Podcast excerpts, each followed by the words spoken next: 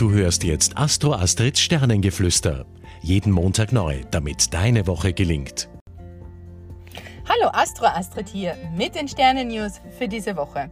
Ja, ihr Lieben, bevor es losgeht, möchte ich noch ein bisschen Eigenwerbung machen. Ich biete natürlich auch Einzelberatungen an, in der ich mit dir deine ganz persönlichen Sternenkonstellationen und auch aktuelles selbstverständlich durchgehe. Du kannst jederzeit direkt über meine Website einen persönlichen Termin oder eine Zoom-Beratung oder eine telefonische Beratung buchen. Den Link zu meiner Website findest du dann weiter unten im Text. So, und jetzt geht's los mit der Wochenzeitqualität.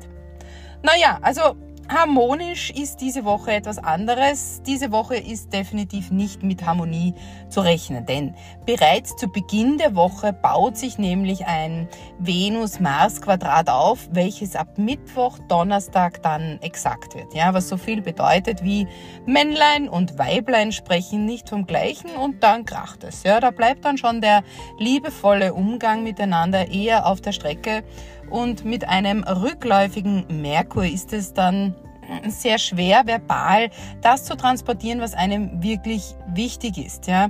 Daher achtet bitte auf klare Worte und auf klare Botschaften, klare Ansagen, damit es zu weniger Missverständnissen, Missverständnissen kommt. Ja. Versucht mit euch in Einklang zu kommen oder zu bleiben, indem ihr die derzeit herrschende Jungfrau-Qualität der Entschleunigung, der Entschlackung versucht zu leben.